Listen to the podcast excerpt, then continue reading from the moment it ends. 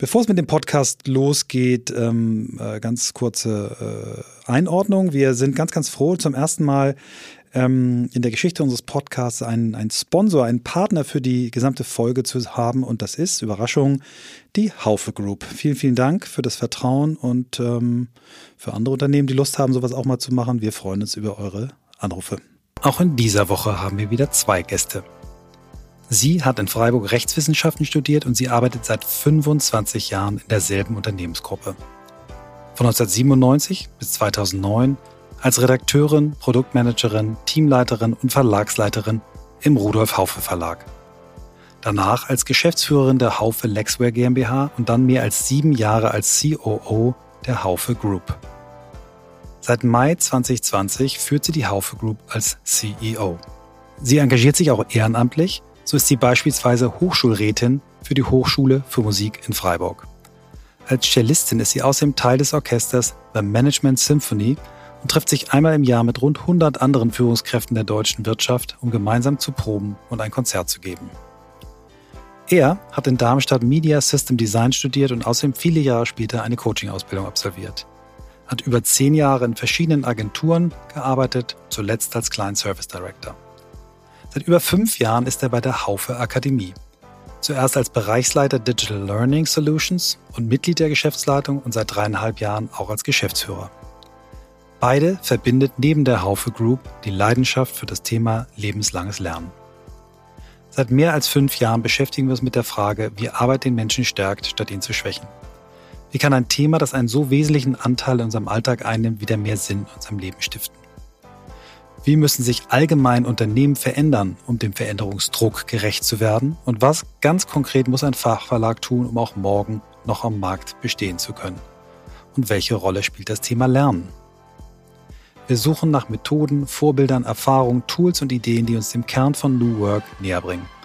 Und darüber hinaus beschäftigt uns auch diese Woche wieder die Frage, ob wirklich alle Menschen das finden und leben können, was sie im Innersten wirklich, wirklich wollen. Ihr seid bei On the Way to New Work heute mit Birte Hackenjos und Christian Friedrich.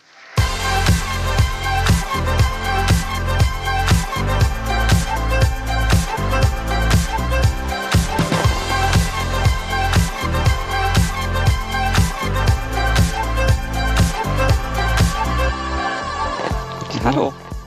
Birte, wie, wie, wie, viel, wie hoch ist die Temperatur bei euch in Freiburg? Ich glaube im Moment, jetzt haben wir aber noch relativ früh am Morgen äh, lockere 34 Grad, aber ich habe gehört und gelesen, dass das heute durchaus noch wärmer wird. Also insofern sind ja. wir mal gespannt, wie wir heute Abend in kurzen Hosen und leichtem Shirt auf dem Rad zurückfahren. Ja, wir nutzen, wir nutzen äh, auch hier in Hamburg die noch 30 Grad, sollen auch bei uns sollen es 34 werden. Ähm, genau, dass wir jetzt äh, in der vermeintlichen Kühle dieses Gespräch führen. Also ich freue mich sehr. Wir hatten es im Vorgespräch schon angesprochen, dass wir euch ja neulich schon mal äh, bei uns hatten, ähm, diese wirklich tolle Panel-Diskussion bei der Work Awesome. Und wir haben ja lange dieses Gespräch geplant. Freue mich wirklich sehr, dass wir jetzt zusammenkommen. Und ihr kommt aber beide nicht um die Frage aller Fragen herum. Und ich fange gerne mit dir an, Birte. Wie bist du eigentlich der Mensch geworden, der du heute bist? Die Frage aller Fragen, das ist eine sehr gute, sehr gute Umschreibung. Und wenn ich da die Antwort aller Antwort hätten, dann äh, würde ich sie jetzt in drei Worten zusammenfassen. Ich denke, da sind tatsächlich alle Jahre dieses Lebens äh, relevant gewesen. Ähm, ich glaube, wie bei vielen, bewusst oder unbewusst, jede Prägung im Elternhaus, Freundschaften, Begegnungen, ähm, in meinem Fall sicher auch äh, Musik, aber auch Sport in Musik vor allem Begegnung mit vielen Menschen und dann natürlich das, was im Studium und nach dem Studium und vor allem in den letzten Jahren hier bei Haufe passiert ist, wo ich mitgestalten durfte, aber was mich natürlich auch deutlich, alles deutlich geprägt hat. Mhm. Hast du so zwei, drei Momente, die du in Erinnerung hast äh, in deinem, in deinem Leben, wo du sagst, da warst du mal an Weggabelung, da sind Entscheidungen gefallen, äh, die wichtig waren, also aus, aus dem Rückblick? Ich bin eher nicht so der Typ für die zwei, drei ganz großen Ereignisse im Leben, wo ich sage eins, zwei und drei und äh, deshalb stehe ich jetzt hier, wo ich stehe, sondern ich stelle mir das und so erlebe ich das auch nach vorne hin immer eher als Musik und Puzzle vor, wo ganz viele Dinge passieren, kleinere und größere.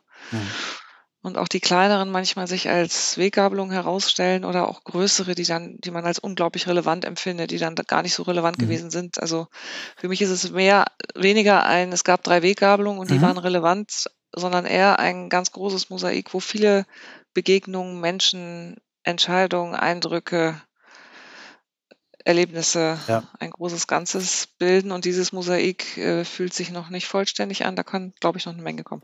Das ist äh, das Wunderbare an dieser Frage, ist, dass sie so völlig unterschiedliche äh, Antworten äh, provoziert. Und das Wort Mosaik ist noch nicht gefallen, deswegen bin ich dir sehr dankbar für dieses Bild. Ich will mal ein, ein Thema rausgreifen, was natürlich auffällt ähm, bei deinem Lebensweg, ist die, die Treue zu einem, zu einer Unternehmensgruppe. Ähm, wie, wie ist das passiert? Also es ist ja in der heutigen Zeit äh, überhaupt gar nicht mehr normal, dass jemand, äh, sind es 25 Jahre oder wie viele Jahre bist du jetzt dabei? Ungefähr, ne? Ja, seit, ja. seit äh, 1.7. 25 Jahre, wobei ja. die Anekdote, dass ich am 1.7. hier ins Unternehmen kam und mit einem riesen Blumenstrauß buchstäblich überrascht wurde, weil ich das ehrlich gesagt selber gar nicht auf der Rampe hatte. Das ist jetzt 25 okay. Jahre ist. Nee, ja. nee. Da zähle ich jetzt nicht so kalendermäßig mit, äh, hat mich trotzdem natürlich sehr gefreut.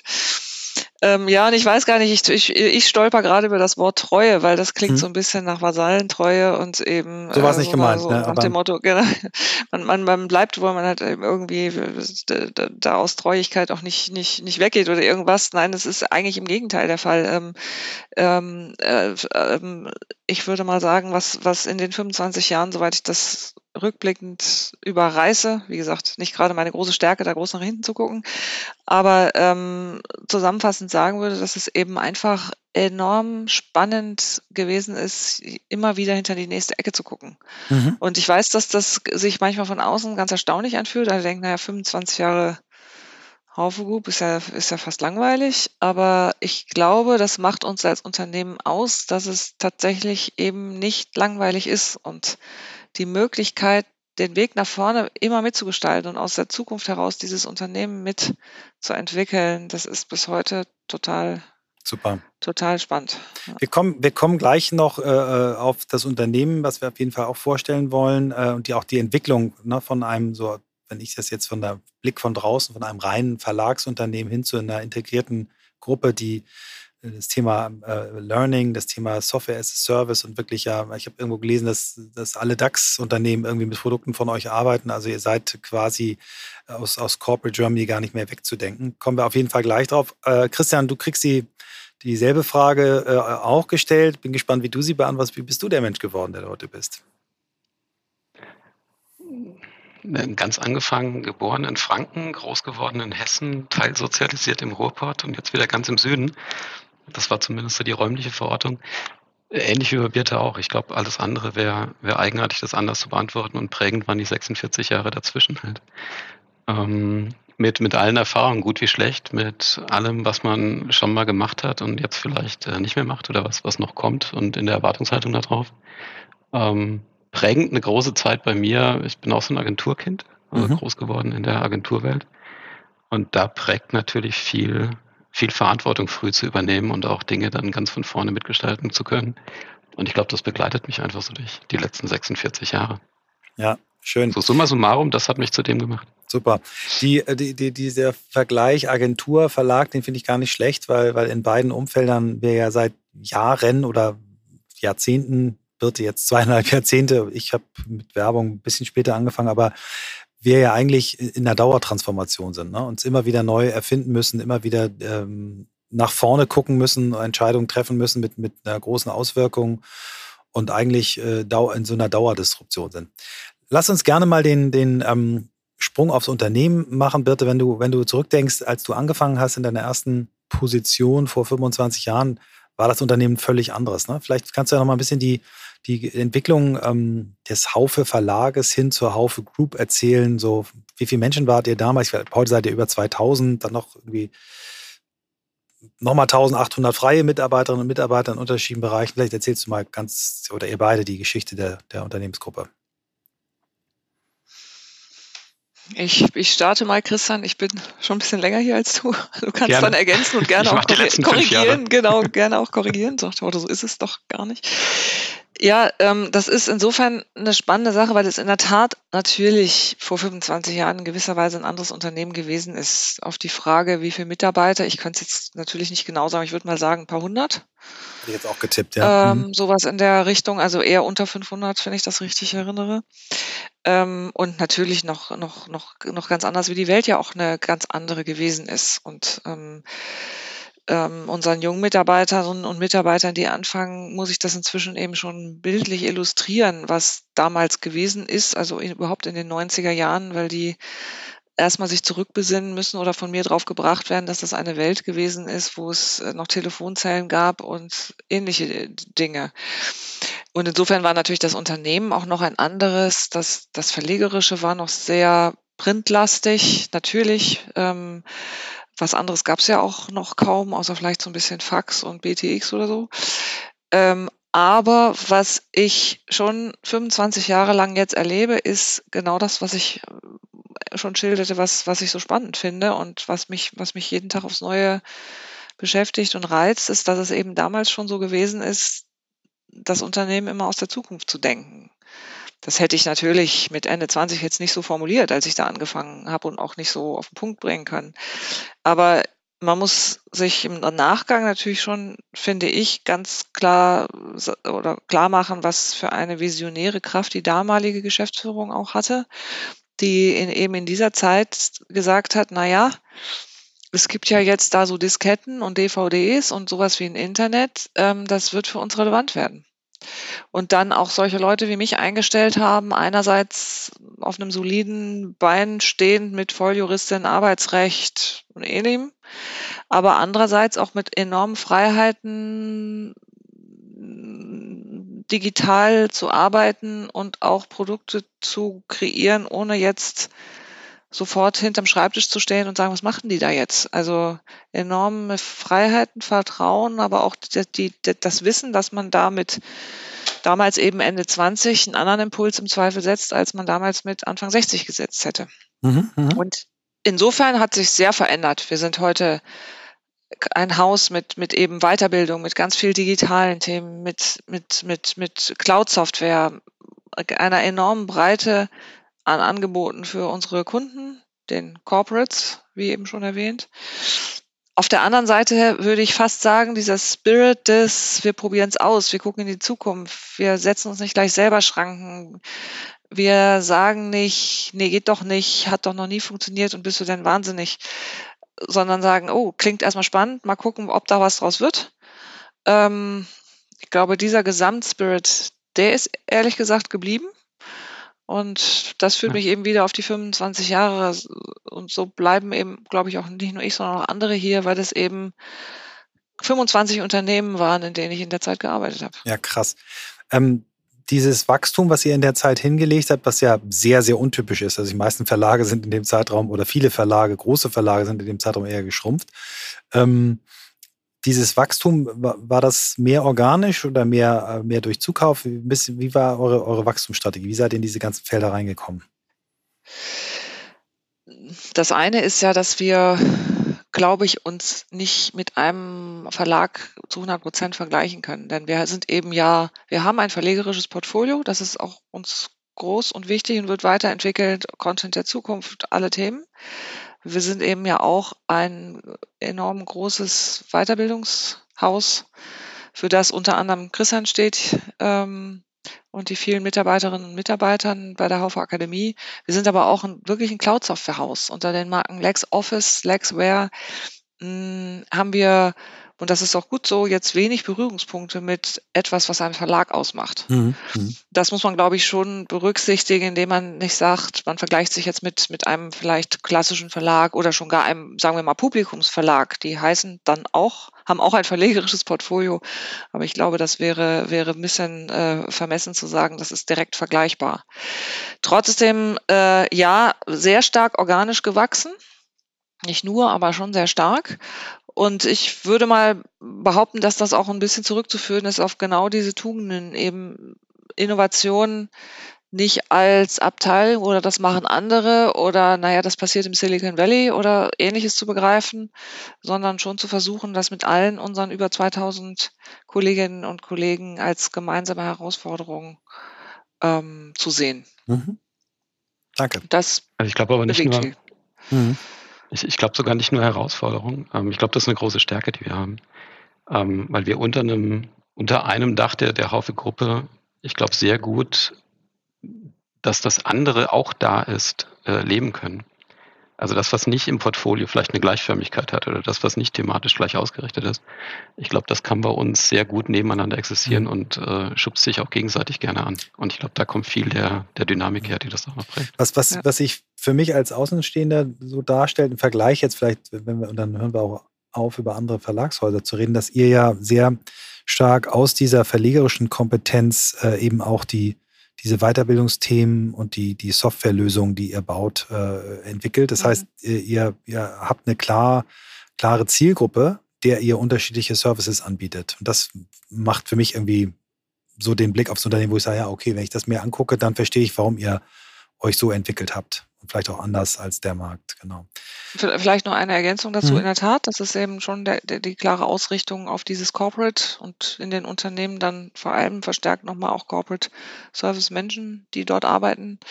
Ähm, und das Zweite ist, ähm, das gibt, glaube ich, auch einen ganz starken Impuls für alle Menschen, die hier arbeiten, die Dinge aus der Lösungsperspektive der Kunden zu betrachten. Mhm, mh. Und wenn der Kunde eben einen Text lesen will und muss, um eine bestimmte Lösung zu haben, dann ist das gerne ein Text.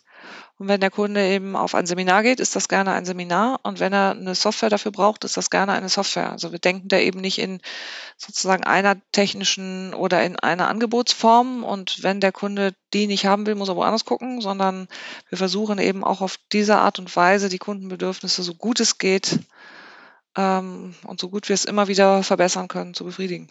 Super. Christian, vielleicht erzählst du, du sagtest die letzten fünf Jahre, die, die ein bisschen die Geschichte der, der Haufe Akademie, äh, Bedeutung innerhalb der Gruppe. Wie, wie seid ihr aufgestellt? Was, was ist euer Angebot? Was ist deine Rolle? Also das Gute ist, ähm, mein Teil ist mit in den letzten fünf Jahren drin, davor gab es aber 35 andere. Ähm, also Akademie ist ja jetzt auch nicht gestern erst aus dem, aus dem Boden äh, mehr oder minder wie ein Pilz hochgeschossen. Also wir haben auch 40 Jahre Markterfahrung jetzt in Summe. Ähm, ähnlich wie es Fispirte für die, für die Gruppe in Summe beschreibt, ist es bei der Akademie nach innen vielleicht im Frame eins kleiner für das Thema Weiterbildung. Ähm, auch wir sind klassisch gestartet mit einem Dreiseiter Katalog, wo, glaube ich, fünf Seminare drin waren und zwei Mitarbeitern. Ähm, heute bald 500. Der Katalog ist deutlich dicker, was die Seminare angeht, mit 1700 Produkten. Gleichzeitig haben wir aber auch äh, rein digitale Produkte. Wir kümmern uns um, um Plattformgeschäftsmodelle.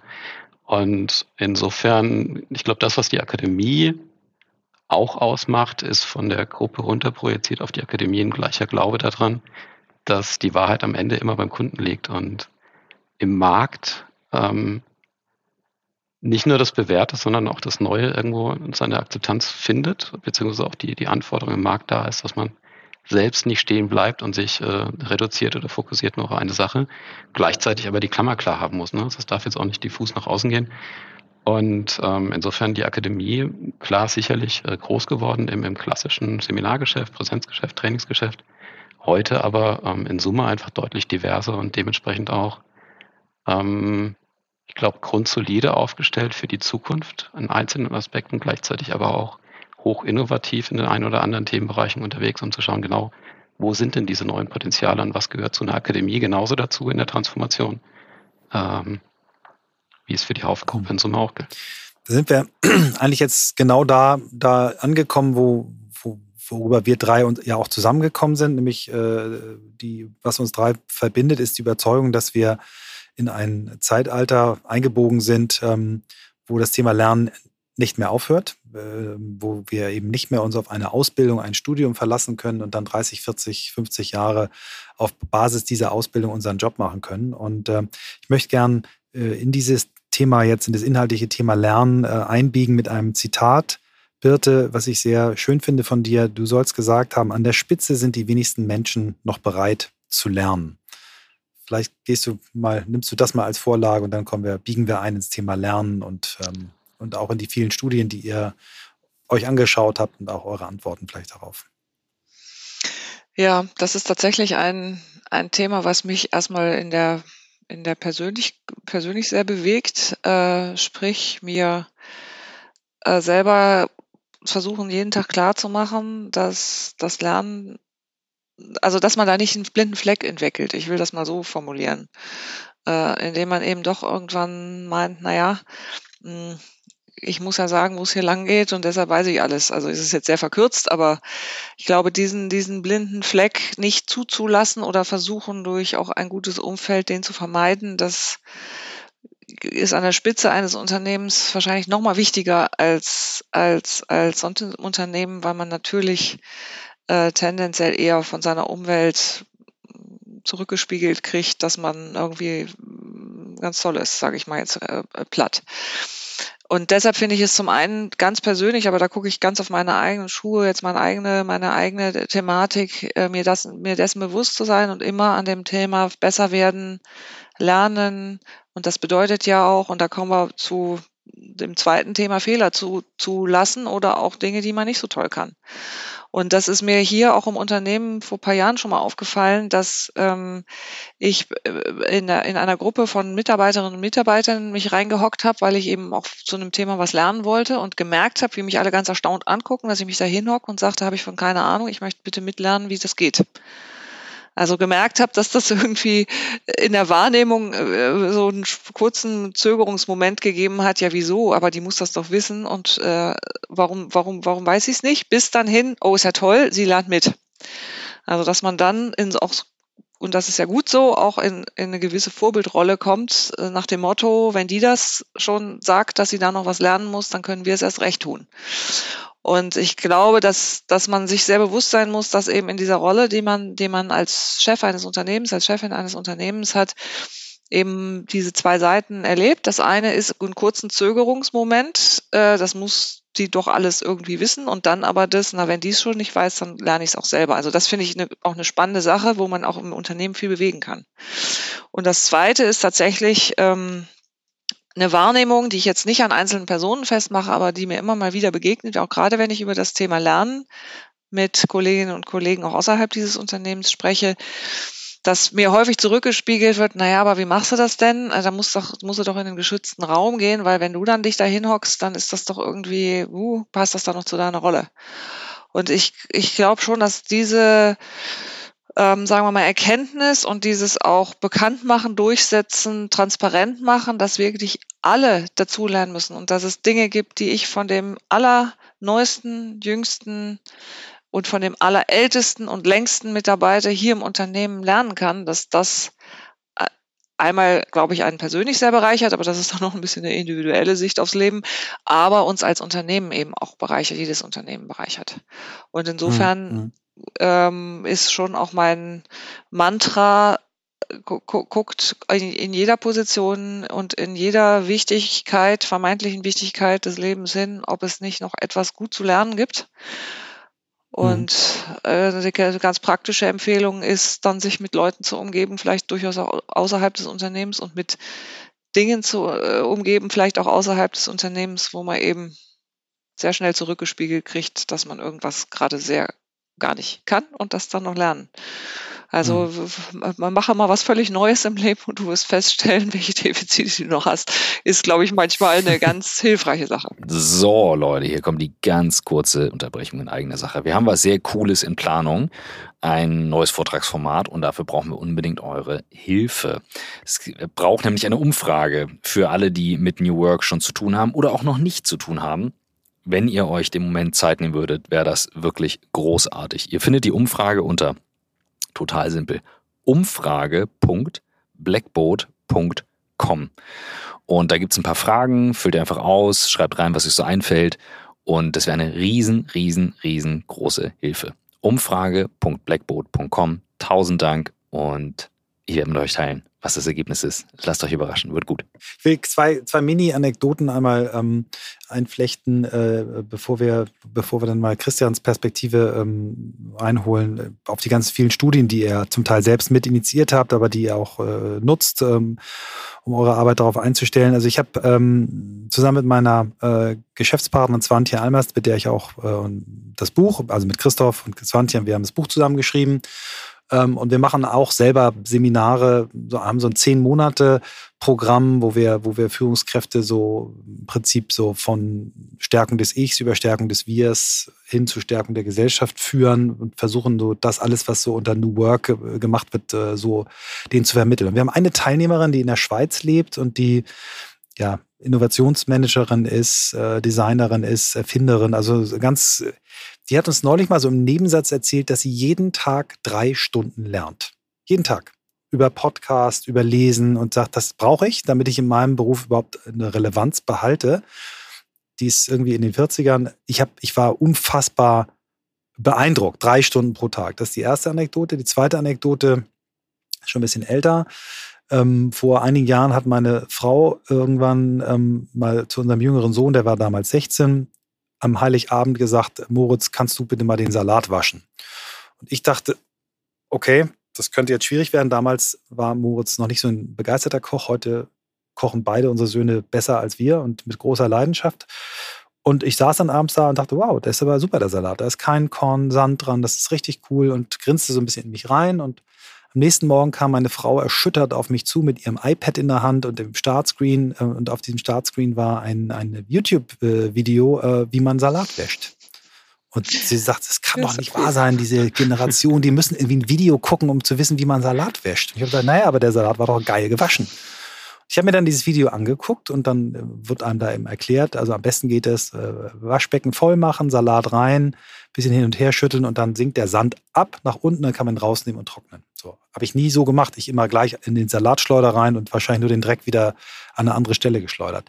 So, was ich damit sagen will, ist, ähm, A, ich habe das Gefühl, dass die nachwachsende Generation viel offener ist für lebenslanges Lernen, wie die äh, von mir angesprochene Teilnehmerin unseres Seminares. Und äh, am Beispiel meines Sohnes, äh, die neue Generation lernt unter Umständen ganz, ganz anders. Auch Christoph, mein Podcast-Partner, ist jemand, der sich alles über YouTube beibringt, der ein her herausragend guter Filmemacher geworden ist, weil er sich, ähm, also er hat sicherlich auch ein gutes Auge und ein großes Talent, aber sich über YouTube-Tutorials das Thema Film beigebracht hat. Ähm, und ich würde das jetzt nur so, diese beiden Anekdoten so als Einstieg nehmen in das, was ihr gelernt habt. Ihr habt ähm, eine, zusammen mit Forsa eine Studie Wert der Weiterbildung, äh, wie digital lernt Deutschland 2020, äh, mhm. 2021, wenn es immer noch aktuell genug. Vielleicht erzählt ihr mal so ein bisschen, was ihr rausbekommen habt zum Thema Weiterbildung. Christian, vielleicht da der, der Ball mal in dein Spielfeld. Ja, also im, im Prinzip ist wenig Überraschendes leider dabei gewesen an der Studie. Ähm, einerseits, ich glaube, du hast schon ein bisschen angesprochen gehabt, lernen die Jüngeren anders als, als die Älteren. Und das sind so Themen, die, die kommen da natürlich bei raus. Also wo ist so die Affinität, einfach sich mit neuen Themen auseinanderzusetzen, in einer gewissen Art und Weise, denn wie ausgeprägt. Und da sieht man schon ein Gefälle von, von jung zu alt. Also jung, glaube ich, einfach auch durch die, durch die Gewöhnung an digitale Medien da, ist es ein ganz natürlicher Prozess. Also da ist es noch nicht mal, es ist jetzt eine coole Idee, auf YouTube zu schauen, sondern das ist halt so. Also mache ich dann einfach auch an der Stelle so. Da ist die Hürde bei, bei Älteren und in, in wachsendem Maße Älteren dann einfach auf der, auf der digitalen Ebene vielleicht höher. Ähm, das andere, und das ist ein bisschen das Erschreckendere, aber auch die Bereitschaft ist, ist geringer. Also der Glaube, naja, ich, ich bin ja jetzt schon irgendwie, weiß nicht, 40, 50, 60 und nee, so viel muss ich dann nicht mehr lernen. Das, äh, das ist gar nicht so, weil ich kann ja schon ganz viel. Das ist, glaube ich, was, was bei den Jüngeren einfach ob der Dynamik, der sie, in der sie groß geworden sind. Also was, was hat sich alles verändert und mhm, wie verändert ja. sich das und in welcher Geschwindigkeit verändert sich das? Wo die Wahrnehmung eine andere ist auf, ähm, wie, wie gut bin ich denn aufgestellt? Was Birte auch meinte, man was Neues ausprobieren und dann merkt man mal wieder, ups, da ist ja vielleicht noch ganz viel Raum für andere Dinge auch. Einer, einer meiner Lieblingssätze ist, wenn ich keine Ahnung von der Sache habe, kann ich weder kreativ noch intelligent drüber nachdenken. Ja. Das ist so eine Form von, von Naturgrundprinzip. Und wenn man sowas mal akzeptiert, dann ist es total spannend, sich mal neuen Sachen irgendwie gegenüberzustellen oder sich neuen Sachen auszusetzen und dann zu schauen, okay, was passiert denn damit dann? Also was, was an neuen Ideen kommt denn dabei raus und was an neuen Ansätzen und äh, vielleicht auch an was an neuen Kontakten, weil ich auf einmal mit ganz anderen Menschen in der Organisation mich auseinandersetze. Und das ist was, was auch aus der Studie rauskommt bei jüngeren und bei weiblichen äh, Kolleginnen und Kollegen anders ausgeprägt ist als bei männlichen und älteren. Ja. Das war für ähm, mich der größte Schock.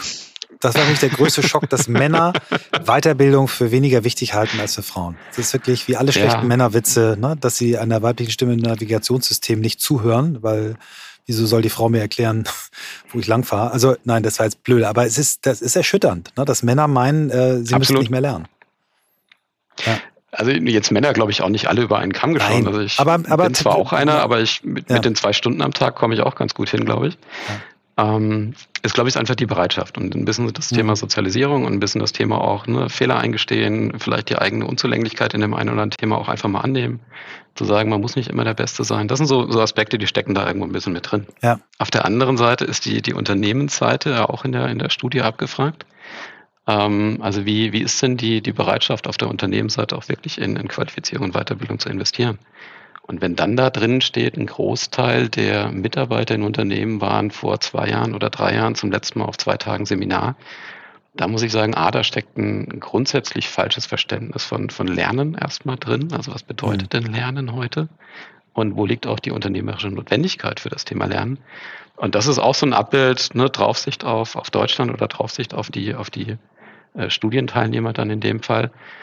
Das ist von kleinen Unternehmen bis großen Unternehmen heute leider immer noch so, dass vieles punktuell verstanden wird. Du hast vorhin lebenslanges Lernen angesprochen. Und ich glaube, wir können es uns nicht auf einer individuellen Ebene oder auf einer organisatorischen Ebene er- erlauben, nicht lebenslang zu lernen. Mhm. Nicht, in der, nicht in der heutigen Zeit. Ich, ich würde gerne mal so äh, auch auf das noch mit einer Zahl hier aus eurer Studie äh, festnageln. Das, was du, ähm, was du eben beschrieben hast, hast du, habt ihr ja in der Zusammenfassung Rückstau auch genannt, ne? dass es einen Rückstau Mhm. gibt für Weiterbildung und ähm, und da habt ihr geschrieben, obwohl die Beschäftigten den Wert von Weiterbildung klar erkannt haben, haben 40 Prozent der Befragten in den letzten zwei Jahren keine Qualifizierungsmaßnahme absolviert. Also, und Mhm. euer Fazit, Wunsch und Wirklichkeit klaffen auseinander. Es ist, scheint mir manchmal so, dass, dass Unternehmensleiter und Leiterinnen sehr gerne äh, darüber sprechen, wie wichtig Bildung ist und wie wichtig auch Nachhaltigkeit ist und wie wichtig all diese Themen sind und Digitalisierung und Transformation. Das klingt gut, kann man gut hinstellen, kann man dann auch erstmal schlecht dechiffrieren und messen.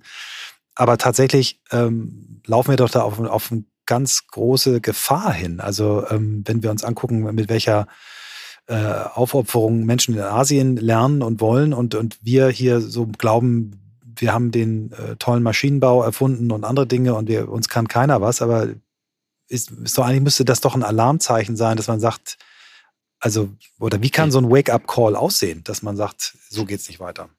Also ich glaube, wir laufen da noch nicht mehr hin, wir stecken da mittendrin leider tatsächlich. Ähm, neben, neben unserer Studie gibt es ja ganz viele spannende andere, unter anderem eine von, von Boston, also Boston Mhm. Consulting Group. Die haben zwei total spannende Fragen gestellt. Ich glaube, 190 Länder, 200, 300.000 Menschen weltweit befragt. Und im Kern waren es zwei Fragen. A, einerseits, welchen Einfluss hat Digitalisierung auf das, was ihr tut? Auf der Geschäftsebene, auf, auf, der, auf der Jobebene. Die zweite Frage war, was tut ihr? Bei der ersten Frage zum Beispiel in Deutschland äh, sehr hohe Zustimmungsrate. Ja, das Thema Digitalisierung hat einen hohen Einfluss auf das, was ich tue, auf mein Geschäftsmodell, auf meinen Job, auf äh, meine Kompetenzprofile, all das. Und dann kam der Teil, weswegen ich die Studie so gerne in Keynotes verwende. Dann kam die zweite Frage in Relation dazu. Und wenn man das dann in so ein Schaubild packen würde, jetzt sind wir leider im Podcast, deswegen kann ich es nicht ans Whiteboard malen, ergeben sich vier Quadranten. Mhm. Die einen, die sagen, ähm, naja, ja, es hat einen hohen Einfluss und ich tue auch viel. Es hat einen hohen Einfluss und ich tue ganz wenig.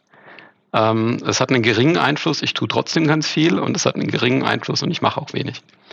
Und das, was du beschrieben hast, ähm, in den Feldern hoher Einfluss und ich tue ganz viel, aber auch fast keinen Einfluss, ich tue aber trotzdem ganz viel, sind gerade viele, viele asiatische Länder, viele Emerging Markets, viele, die eine hohe, offensichtlich eine hohe intrinsische Motivation hin auf die Zukunft ausgerichtet, zu sagen, na, wir tun was. Ja. Und wenn wir Deutschland jetzt in diesen Quadranten verorten, dann ergibt sich leider ein sehr erschreckendes Bild, weil um Deutschland rum ist sehr viel Weißfläche. Ja. Ist Wenn erschütternd. wir sagen, ja, Ja. es betrifft mich sehr, sehr hoch, Mhm. aber ganz ehrlich, ich tue auch Mhm. nichts. Und da außenrum um uns ist ganz wenig andere, anderes Land. Ja, die, die Boston Consulting äh, Beraterinnen und Berater sind ja sehr gut immer in diesen äh, Matrizen und die sie bauen und, äh, und auch den Namen, die sie diesen Feldern dann geben. Und Deutschland ist quasi äh, herausragend in der Gruppe der Hesitators, was ja schon ähm, eine schwierige Umschreibung ist. Und ja, ich also empfehle jedem, diese Studie sich mal anzugucken. Die, die heißt Decoding Global Trends in Upskilling and Reskilling von der Boston Consulting Group von, von 2019.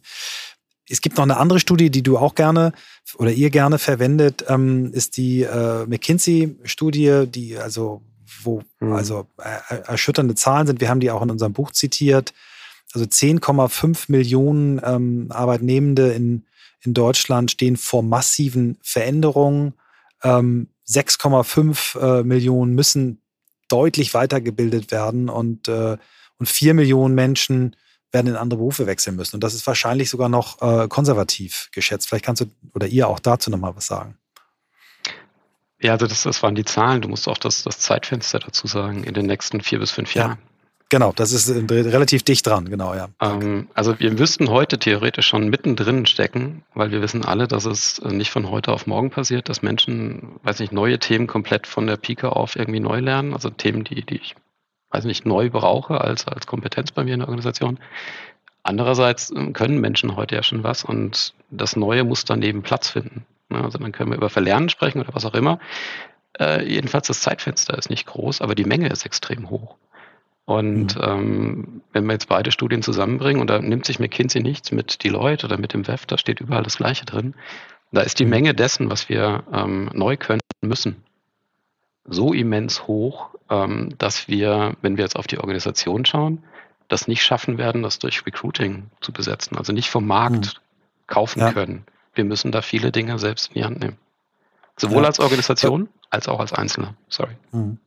Was ich spannend finde, äh, vielleicht kannst du, Birte, das auch nochmal äh, kommentieren, die, die vier Fähigkeiten, die in dieser äh, Studie von McKinsey und der WEF äh, rausgekommen sind. Also erstens komplexe Probleme lösen wird eine große Fähigkeit sein in der Zukunft. Das Thema Selbstmanagement sehen wir auch genauso. Deswegen haben wir auch einen, einen großen Anteil bei uns in unserem Angebot dem Thema Selbstmanagement gewidmet.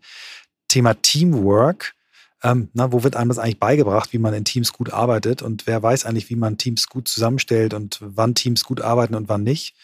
Ähm, und dann das Thema Entwicklung und Nutzung von Technologien. Das sind ja alles Felder, wo ihr im Prinzip auch Angebote habt. Vielleicht, ähm, äh, Birte, sagst du mal ein bisschen was zu den Fähigkeiten und vielleicht auch anderen, die du noch siehst, die, auf die es in Zukunft ankommt.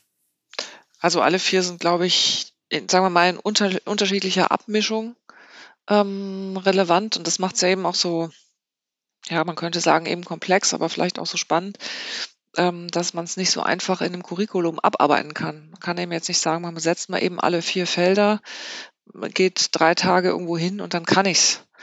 Sondern das, das enthält ja, alle vier enthalten ja auch enorm viele Anteile aus meiner Sicht und das versuchen wir eben auch durch die verstärkten Individualisierungsmöglichkeiten, die wir da anbieten, ähm, ähm, aufzugreifen. Ganz stark äh, sozusagen, ich möchte jetzt fast sagen, menschliche Komponenten, die damit reinragen. Es ist ja aus meiner Sicht deutlich mehr als, sagen wir mal, eine Technik lernen. Wo sind welche Buttons in Teams, damit ich irgendwie eine vernünftige Teams-Konferenz leiten kann oder so. Das ist ja noch ein relativ sagen wir mal, statisches und technisches Lernen, das, was da in diesen Themen und auch in diesen Feldern auf uns zukommt oder wie Christian richtig sagt, wo wir schon mittendrin sind, da geht es ja eher darum, tatsächlich sehr holistisch auf bestimmte Themen zu gucken. Und das wiederum führt zu Individualisierung und das wiederum führt zu perfekt zusammengeschnittenen Lernpfaden, Lernmöglichkeiten äh, für jeden Einzelnen. Und das mhm. ist etwas, was wir versuchen als, als gesamtes Haus für uns intern. Da können wir definitiv noch besser werden. Äh, abzudecken, aber natürlich auch im Blick auf unsere Kunden. Ähm, es ist eben, Christian erwähnte unseren, unseren Seminarkatalog vorhin, der ist natürlich noch wahnsinnig wichtig, der verschwindet auch nicht. Und es ist nach wie vor extrem, gibt es ganz, ganz viele Kundinnen und Kunden draußen, die sagen, ich muss zu dem Thema jetzt genau das besuchen und dann ja. habe ich eine Fähigkeit, die ich vorher nicht hatte. Aber ergänzend dazu kommt ja die ganze Frage des persönlichen Weiterkommens, Weiterlernens, Weiterentwickelns. Und ich glaube, dass das in diesen Feldern sich widerspiegelt und dass sich aber auch widerspiegelt in den Angeboten, die man als Unternehmen wie das unsrige, als große Weiterbildung für Corporates äh, an den Markt stellen muss. Und da, da sind wir gerade sehr intensiv dabei, ähm, das zu erarbeiten, auch immer wieder mit Blick auf den Kunden zu erarbeiten, mit Kunden zu besprechen, nachzujustieren. Und das wird, glaube ich, ein ganz wichtiger Baustein werden für das Thema Lernen im unternehmerischen ähm, Kontext. Mhm.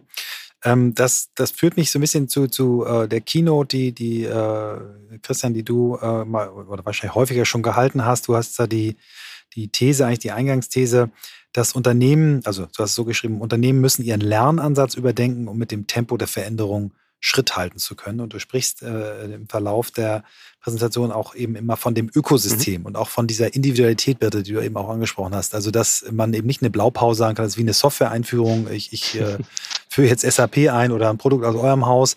Nein, ähm, jedes Unternehmen muss sich ein Ökosystem ähm, selber bauen, was, was aus verschiedenen äh, Richtungen gespeist wird und Notwendigkeiten, in welchem Markt bin ich, was für Ziele habe ich, wie ist meine Struktur, was für Arbeiten werden da überhaupt gemacht, welche Rollen und Aufgaben gibt es. Vielleicht kannst du mal diese, diesen, diesen Ansatz Ökosystem fürs Lernen, was das eigentlich, sagen wir mal, für so ein mittelständisches Unternehmen mit 500 oder 800 Menschen eigentlich heißt. Äh, mhm. Wie baue ich mir ein Ökosystem zum Thema Lernen?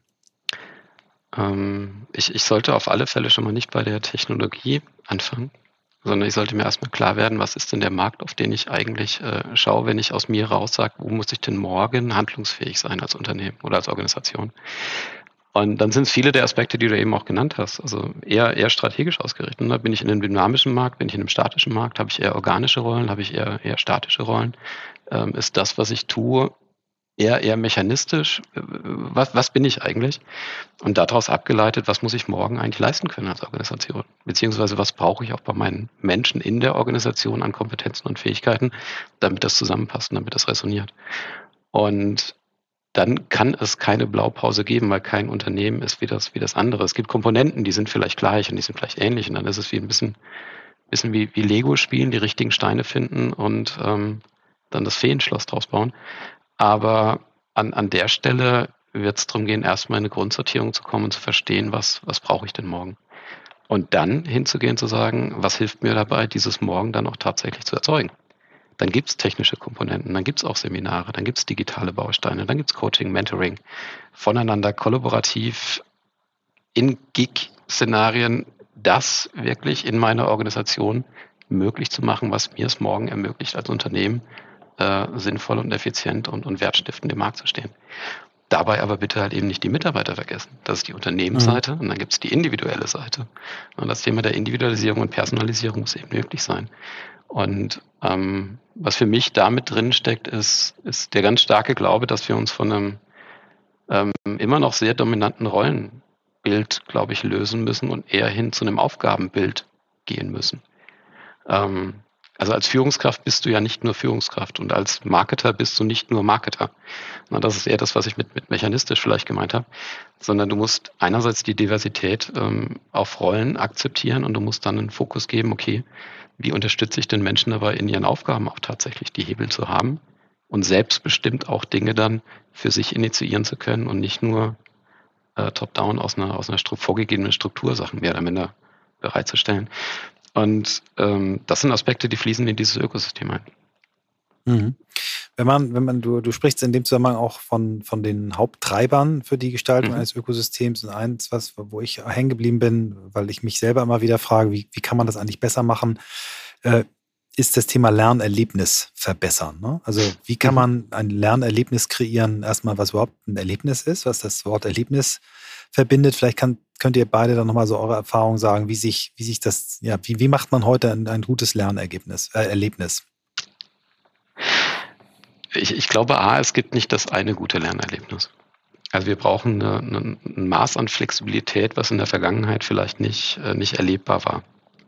Ähm, wie bei deinem, bei deinem Sohnemann. Ähm, wenn, wenn es ihm hilft, über YouTube die Antwort zu finden, dass abends am, am, am Abendessen der Salat auch richtig gut schmeckt und er die Resonanz kriegt, hey, Video an der Stelle, YouTube, genau der richtige Kanal für dich, dann hat er nicht nur ein cooles Lernerlebnis gehabt, sondern hat auch noch eine Bestätigung dafür gekriegt. Also diese, diese Resonanzebene auch, es bringt was, ähm, sich auch Themen neu anzueignen oder, oder da drin ähm, Fortschritte zu machen, das ist Teil von dem Lernerlebnis. Und ein Lernerlebnis äh, ist meist eine sehr individuelle Geschichte. Also ich lerne anders als Birte, lerne anders als du, lerne anders als meine Frau, wie auch immer. Ähm, und ich glaube, dem müssen wir Rechnung tragen, weil, mhm. weiß nicht, 20 Menschen in einem Seminarraum ist auch eine Form von Lernerlebnis und kann furchtbar sinnstiftend sein für dieses Thema. Ich muss nur akzeptieren, dass ich eine Diversität brauche, weil es ist nicht immer das Setting im Seminarraum, was ein gutes Lernerlebnis ausmacht, automatisch. Mhm je nach Kontext und Situation.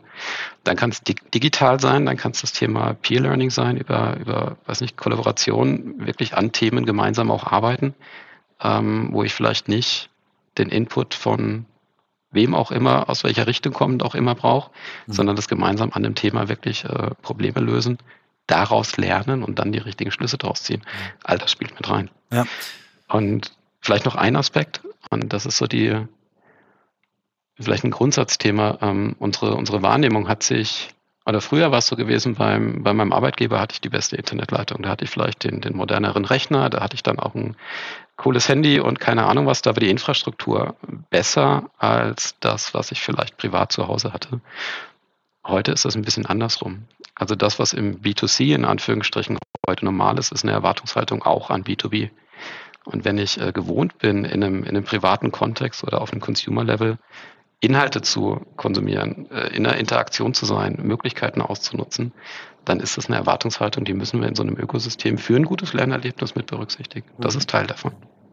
Wir haben uns ja äh, in unserem Buch äh, mit dem Thema sehr, sehr intensiv beschäftigt. Ein Kapitel über Bildung, ein Kapitel über Lernen und ein Ansatz, auf den ich gestoßen bin, der mir sehr, mich sehr beeindruckt hat, geht jetzt ein bisschen aus eurem Feld raus, weil es sich um Schule handelt, ist ähm, der Ansatz Flipped Classroom, den vor 15 Jahren zwei Chemielehrer in den USA entwickelt haben, die damals gesehen haben, dass es über das Thema PowerPoint und Video und so weiter ganz andere Möglichkeiten gibt heute, äh, eine gute Schulstunde zu machen. Die sich gefragt haben, warum halte ich eigentlich dieselbe Schulstunde 50 Mal in meinem Leben? Warum mache ich sie nicht einmal oder ein paar Mal, wenn sich Dinge ändern, richtig geil auf Video?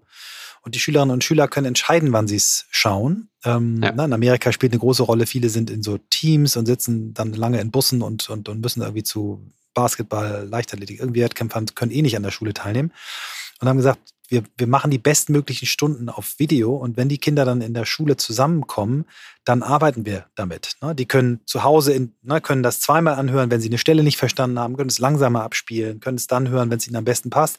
Und die Interaktion im, im Klassenraum, The Flips Classroom, ist dann eben zusammen zu arbeiten. Das finde ich, fand ich ein spannendes Konzept. Und dann fand ich, hat mich sehr beeindruckt, ähm, äh, der tanzende Direktor, ein Buch über einer deutschen Journalistin, die über Schulsystem in Neuseeland gesprochen hat, ähm, wo man eben Lernen nicht nach Fächern macht, sondern äh, phänomenbasiertes Lernen. Ne? Also wenn die irgendwie ähm, über Dinosaurier sprechen, dann gehen die an den Strand und malen den Dinosaurier irgendwie in Sand, um zu zeigen, wie groß das ist und, und äh, wenn es ums Thema Krieg geht, dann machen die Kinder unter anderem, schreiben die einen Feldpostbrief. Äh, sie müssen sich vorstellen, wie es ist, im, im Schützengraben zu sein und dann einen Brief an die äh, Lieben zu Hause zu schreiben. Also ganz anders daran gehen. Ähm, was, was, was habt ihr so für, wo, ihr so sagt, das sind so Trends oder, oder Themen, ähm, wie man Lernen ganz anders mal begreifen könnte? Ist das ähnlich? Also Phänomen-based zu lernen und vielleicht auch den, den Klassenraum anders zu definieren? Könnt ihr das teilen?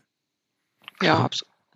Also un uneingeschränkt, ja. Absolut. Ich meine, wenn man da sozusagen einen Schritt zurückgeht, warum, warum, warum ist das erfolgreich und warum machen die, warum lernen die Kinder, die den Dinosaurier in den Sand malen und dann wissen, wie groß, es, wie groß er ist, ähm, vermutlich besser und nachhaltiger. Oder das, das Konzept aus den USA, im Grunde genommen, die große Überschrift darüber ist ja, äh, dass es ein großes Wort, häufig benutzt, Sinn stiften und Spaß macht.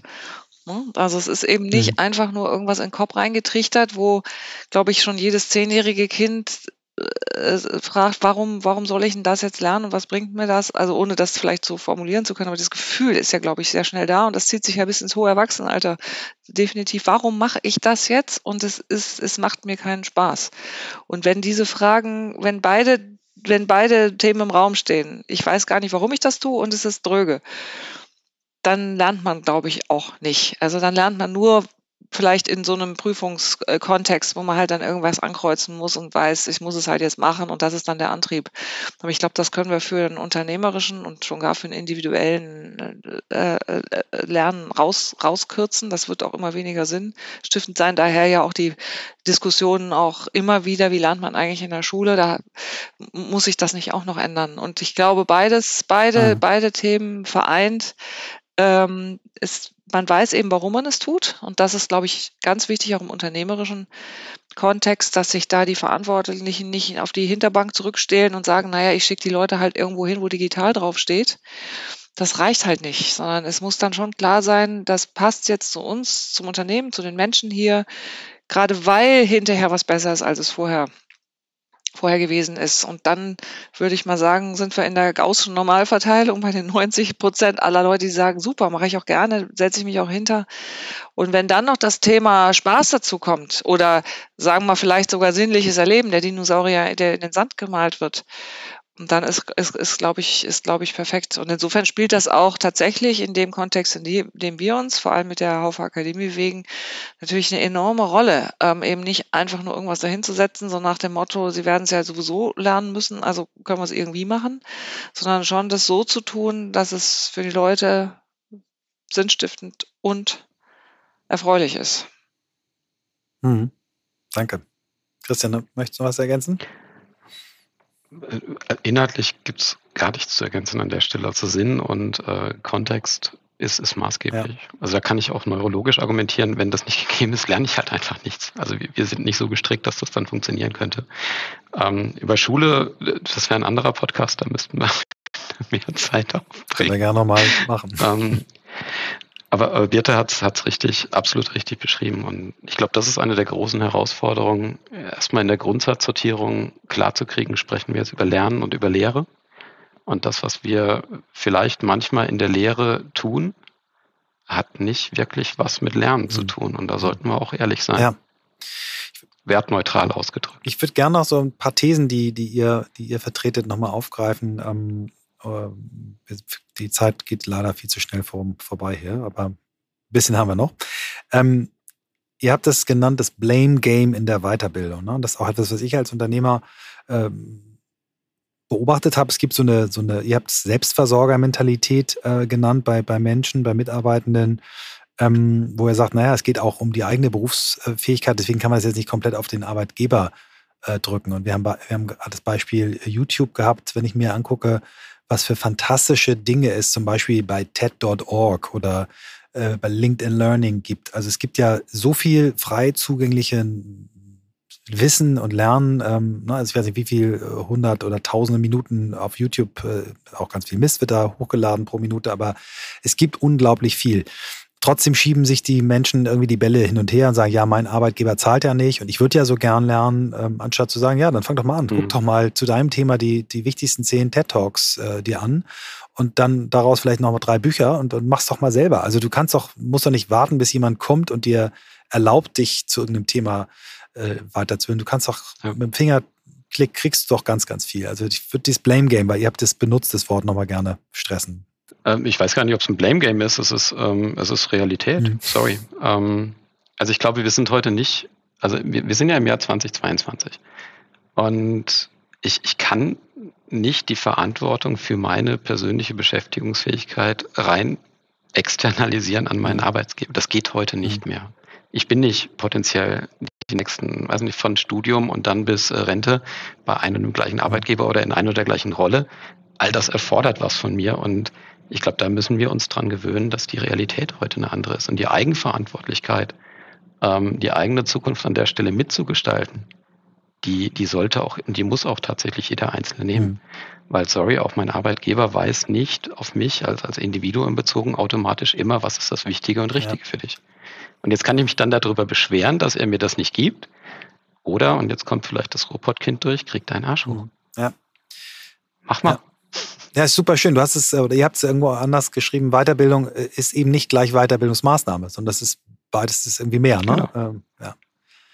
Ähm, ich würde noch gerne eine andere aufgreifen. Äh, da habt ihr gesagt, Weiterentwicklung wird aktuell noch zu häufig vertikal in Kompetenzprofilen gedacht. Ähm, Future Skills brauchen aber fast alle Mitarbeitenden und Weiterentwicklung der Zukunft mhm. ist eben auch horizontal. Das ist genau der Ansatz, den wir mit unserem New Work Master Skills Programm haben, wo wir sagen, egal ob du Führungskraft in einem Familienunternehmen bist, ob du Offizier bei der Bundeswehr bist, äh, ob du Hochschulprofessor bist oder äh, ein Startup gegründet hast, es gibt bestimmte Fähigkeiten, die, die alle Menschen brauchen, die irgendwie Organisationen führen. Vielleicht könnt ihr da nochmal eure, eure Insights teilen. Ähm, kann, kann ich gerne anfangen. Bitte kann, glaube ich, gut ergänzen an der Stelle.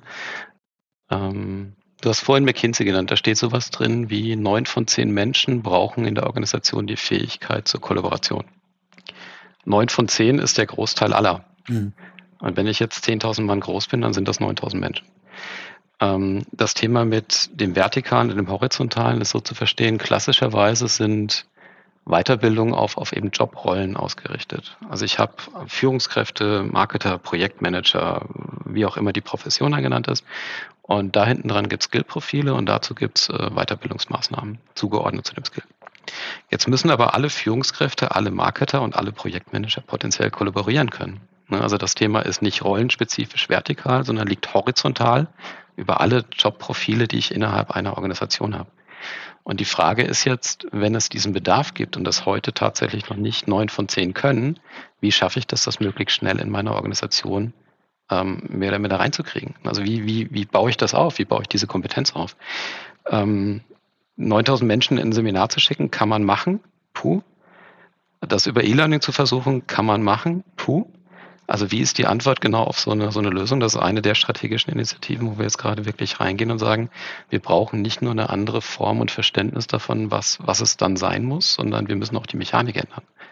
Und solche Themen, und das ist, glaube ich, ein Beispiel dafür, was Birte vorhin auch meinte mit, wir schauen uns den, den Markt auf einer Ebene an und finden dann die Lösungen für die, für die Probleme, die, die sichtbar sind und die auch formuliert werden von Kunden. Ähm, wir kommen an und sagen, ich habe das Problem, ich weiß, dass ich das Problem habe, aber ich finde momentan noch keine Lösung. Und das sind Ansatzpunkte für uns im Portfolio zu sagen, gut, dann, ähm, dann gehen wir da an die Lösung. Mhm. Ja. Ihr habt ja für euch als, als Company, habt ihr Weiterbildung auch als zentralen äh, Wertbaustein für den, für den Unternehmenserfolg eurer Gruppe, eurer Unternehmensgruppe definiert. Vielleicht mögt ihr mal ein bisschen, also man sagt ja häufig, der Schuster macht selber seine eigenen Schuhe immer zuletzt und deswegen werden sie dann manchmal nicht so gut. Aber vielleicht ist es ja bei euch anders. Wie, wie seht ihr das oder wie, wie geht ihr selber damit um, eure 2000 oder über 2000 festen Mitarbeitenden? Wie, wie stellt ihr sicher im Unternehmen, dass, dass die Menschen auf diesen Zug lebenslanges Lernen aufspringen?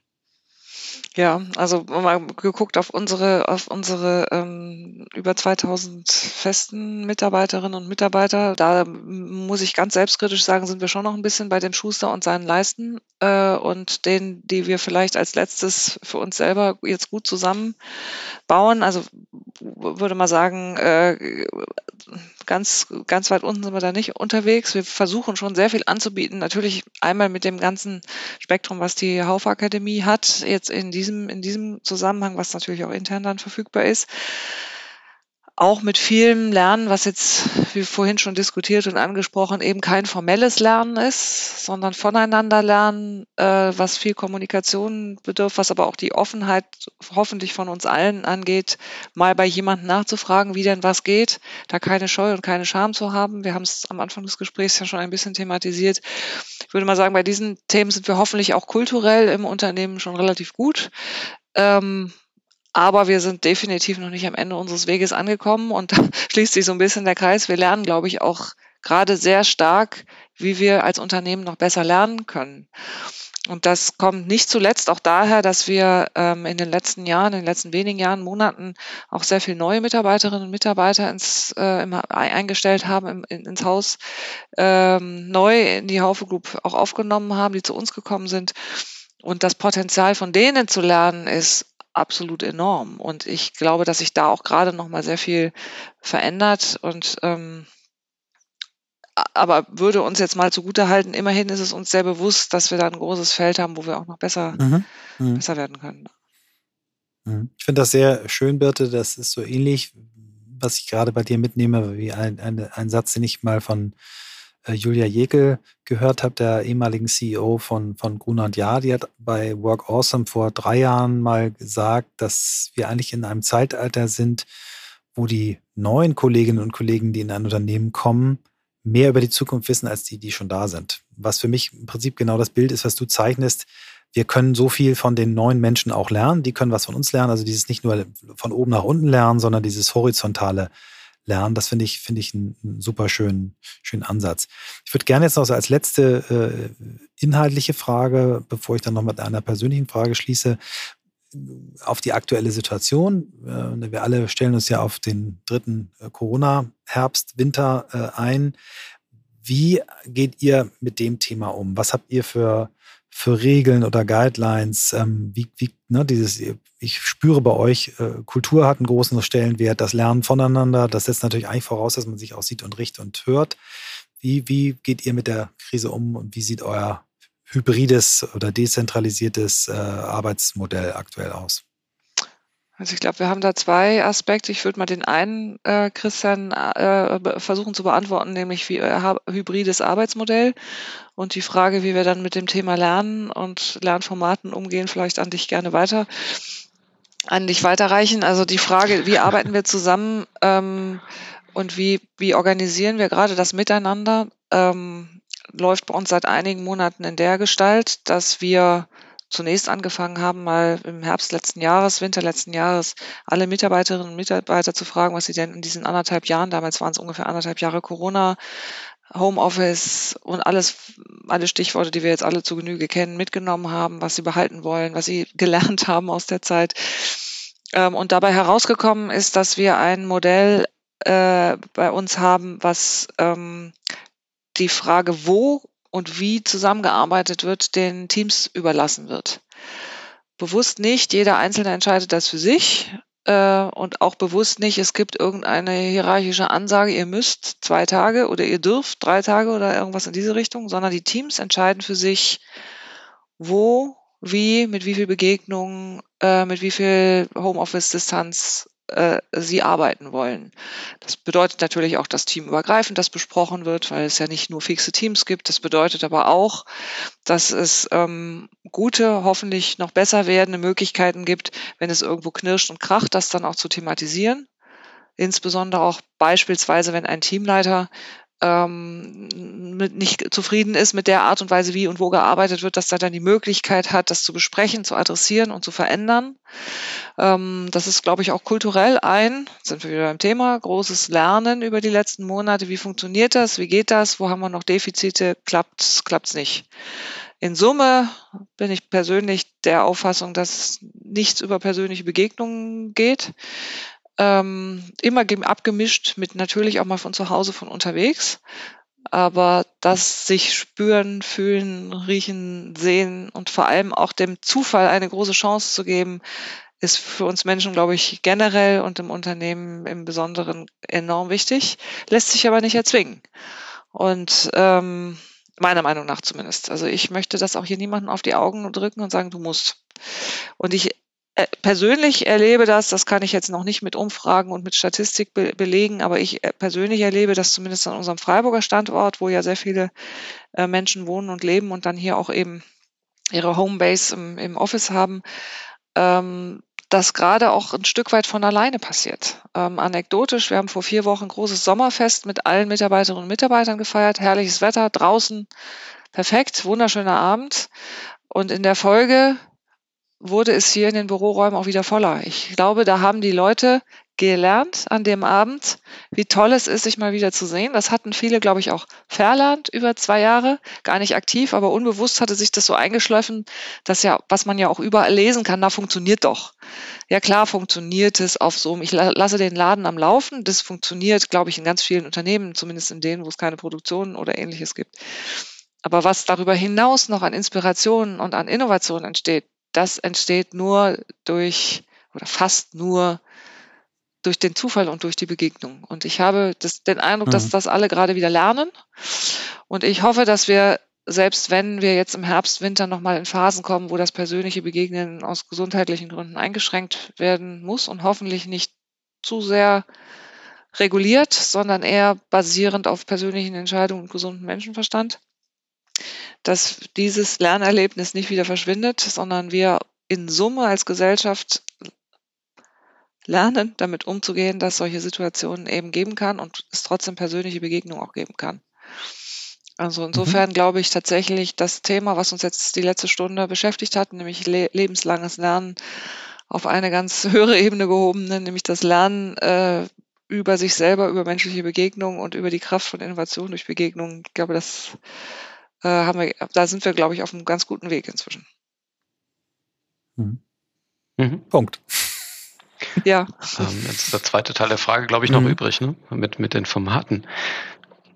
Ähm, gut, also was, was jetzt im Herbst kommt, keine Ahnung. Wird sich, wird sich zeigen. Ich glaube, wir sind in Summe aber ähm, an vielen Stellen einfach auch gestärkt durch die letzten zwei Jahre rausgegangen mit, mit vielen Learnings, mit vielen, ähm, was dann doch ganz gut funktioniert hat an der Stelle.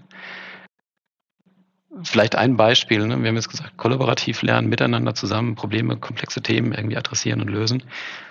Was, was glaube ich ganz gesund ist, ist unser in Summe digitaler Reifegrad, den wir in der Organisation haben. Das ist sicherlich auch nochmal anders im Vergleich jetzt zu, zu anderen Organisationen. Das macht uns manches ein bisschen leichter. Ähm, einerseits auch das Verständnis zu sagen, dass Lernen halt eben nicht termingebunden ist. Also Lernen findet nicht nur an zwei Tagen im Dezember statt, sondern Lernen ist im Prinzip das Arbeitsleben, der Tag, all das. Ähm, vielleicht ein Beispiel, was, was das ganz gut macht. Wir, wir haben Teams, die sind unglaublich dezentral. Also da geht es noch nicht mal um Standorte, da geht es wirklich Teams, da sitzt der Business Owner in Hamburg, äh, die Konzeption in Bochum, äh, am Bodensee sitzen auch noch Kollegen, in München sitzen auch Kollegen und dann noch in Timișoara noch ein paar Entwickler dabei. Äh, das ist in sich schon eine, eine Aufgabenstellung zu sagen, na, wie funktioniert es denn regulär? Also wie, wie arbeiten wir denn zusammen und was, was macht denn die Arbeit an der Stelle aus? Ähm, in solchen Konstrukten haben wir auch Situationen erlebt, wo die Kollegen auf die Idee gekommen sind, naja, Teams ist ja super, aber warum muss ich denn Teams immer nur für die halbe Stunde anhaben, wo in meinem Kalender jetzt mhm. irgendwie ein Termin, ich habe ich hab das Ding einfach an. Also da sitzen die Kollegen an den Tischen, die ganze Zeit ist Teams an und dann ja. ist es im Prinzip, wenn ich eine Frage habe, frage ich und dann muss ich nicht einen Termin machen oder sowas. Und das sind so Sachen, die prägen sich dann irgendwann aus. Und wenn die gesund ja. sind, ich glaube, dann verbreiten die sich auch und wenn es funktioniert, finden es andere auch gut. Ansonsten, Bert hat schon gesagt, ähm, was wir haben als, als Akademie im Portfolio mhm. steht bei Haufe grundsätzlich allen zur Verfügung. Ähm, wenn es Präsenz möglich ist, kann auch jeder in ein Präsenzseminar gehen, die digitalen Bausteine sowieso. Äh, unsere Plattformen, die wir haben von, von LMS über LXP, die sind im Einsatz und die sind verfügbar. Also wir haben eine, eine gesunde Basis in der Infrastruktur und ich glaube, unser Ökosystem ist auch ganz gut aufgestellt an der Stelle. Ähm, aber am Ende sind es die Mitarbeiter, die es gestalten und ausprägen. Und da ist es cool, was da passiert. Ich finde es gut. Super. Ich habe mit einer persönlichen Frage angefangen. Wie seid ihr die Menschen geworden, die ihr heute seid? Hör mit einer persönlichen Frage auf. Die könnt ihr auch wieder ganz wie, beantworten, ja oder nein, wie ihr gerne möchtet. Wo möchtet ihr noch hin? Birte, willst du? Weil die Frage ist ja ähnlich einfach wie die am Anfang. die ist ähnlich einfach wie die am Anfang und hat auch eine ähnliche, äh, sozusagen keine Chance von mir, da eine, ein, ein, ein, ein Wort und ein Satz Antwort zu kriegen. Mhm. ähm, ich, und ich glaube, das zählt tatsächlich wieder auf was Persönliches an, nämlich äh, äh, äh, ich bin wenig der Mensch, der die nächsten 30, 40, 50 Jahre, keine Ahnung, ähm, durchstrukturiert hat und jetzt sagen kann, also ich möchte genau in 25 Jahren äh, dort und dort sein und mit dem und dem Erfahrungshintergrund und äh, mit den Personen oder sonst irgendwas. So so so ist so habe ich auch vor, ich habe auch vor 25 Jahren nicht gesagt ich möchte in 25 Jahren CEO der Haufe Group sein. Insofern ist das für mich eine, immer eine ganz ganz schwierige äh, Frage weil ich weil ich ganz grundsätzlich glaube ich diese Offenheit, was bietet sich noch und wo kann man noch hin und was ist hinter der nächsten Ecke? Und huch, da habe ich wieder jemand Neues getroffen, der hat mir was völlig anderes erzählt, was ich noch nie gehört habe. Ähm, sagen wir mal, ich formuliere die Frage um, was sollte erhalten bleiben, dieses permanente sich verändern und in der Zukunft noch was Neues zu, äh, zu erleben. Alle Meditationslehrer der Welt würden dich jetzt bejubeln, weil du weder in der Vergangenheit noch in der Zukunft, sondern im Moment lebst. Und in, in, in dem einzigen Zeitraum, den wir wirklich ja wahrnehmen können, der ist, ist der Moment, in dem wir gerade sind. Also von daher brauchst du dich dafür deine Antworten überhaupt gar nicht zu schämen, sondern die sind ganz toll. Christian, du noch. Äh, ich find, fand die Antwort auch großartig. Ähm, mein, mein Desktop-Hintergrund. Desktop-Hintergrund ist seit ungefähr zehn Jahren das gleiche Bild. Ähm, da steht drauf Permanent Beta, Adapt und Evolve. Mhm. Und ähm, ich glaube, das ist so eine, so eine Haltung. Und wenn ich die halten kann. Und tatsächlich kann ich das super gut. Ich arbeite in super innovativen Themen, in strategischen Themen. Dann äh, fehlt mich nicht, fehlt mir faktisch nichts. Also es, es reizt mich, es, es spornt mich jeden Tag aufs Neue an. Ich kann jeden Tag was dazulernen. Und ich glaube, die, die Situation ähm, ist äh, sehr zufriedenstellend. Ja, super. Also ich, ich komme nochmal zu dem, was ich äh, irgendwann in der Mitte gesagt habe, was uns drei verbindet. Ich fühle mich da sehr wohl äh, in eurer Runde für immer lernt. Also ich möchte bis zum letzten Atemzug möchte ich noch neue Dinge lernen und ähm, gerne von jungen Menschen, gerne von alten, älteren, erfahrenen, aus Medien, nicht aus Medien, in der Begegnung. Und ähm, das finde ich einen ja. wunder, wunderschönen Schluss und ich danke euch sehr für diese schöne Stunde mit euch. Ja, lieber Christoph, das war hoffentlich die letzte Folge erstmal für längere Zeit, die wir nicht zusammen gemacht haben. So ein bisschen ähm, war der Sommer ähm, schuld daran und ähm, ich freue mich jetzt schon auf die nächsten Folgen mit dir zusammen. Ähm, ja, mir hat die Folge richtig Spaß gemacht. Ich bin äh, spätestens seit wir Janina Stork bei uns im Podcast hatten, das war die Sonderfolge von Work Awesome, ein großer Fan von Haufe. Ähm, und mich hat wahnsinnig neugierig gemacht, äh, mit jemandem zu sprechen, der 25 Jahre im selben Unternehmen tätig ist. Ähm, und dann ist natürlich das Thema lebenslanges Lernen eins, was uns schon lange beschäftigt. Christoph mich und auch Swantje, wir haben ja auch das Thema Lernen in unserem Buch äh, in zwei Kapiteln eigentlich einmal im Thema Bildung im dritten Abschnitt und dann im zweiten eben äh, im ersten äh, Abschnitt äh, ums persönliche Lernen äh, sind alle drei Menschen, die wahnsinnig gerne lernen und von daher hat mir diese Folge richtig, richtig Spaß gemacht. Ähm, ich sag's euch nochmal, wir freuen uns wirklich, wirklich über euer Feedback auf den Plattformen. Ähm, vier und fünf Sterne gerne dalassen. Wenn es eins bis drei ist, vielleicht uns die Chance geben äh, durch direktes Feedback und gerne auch wirklich äh, schreiben, was euch an der Folge gefallen hat. Äh, das hilft uns sehr und macht uns wahnsinnig viel Spaß. Ja, und vergesst nicht, euch Zeit einzuplanen fürs Lernen. Das bringt wirklich etwas.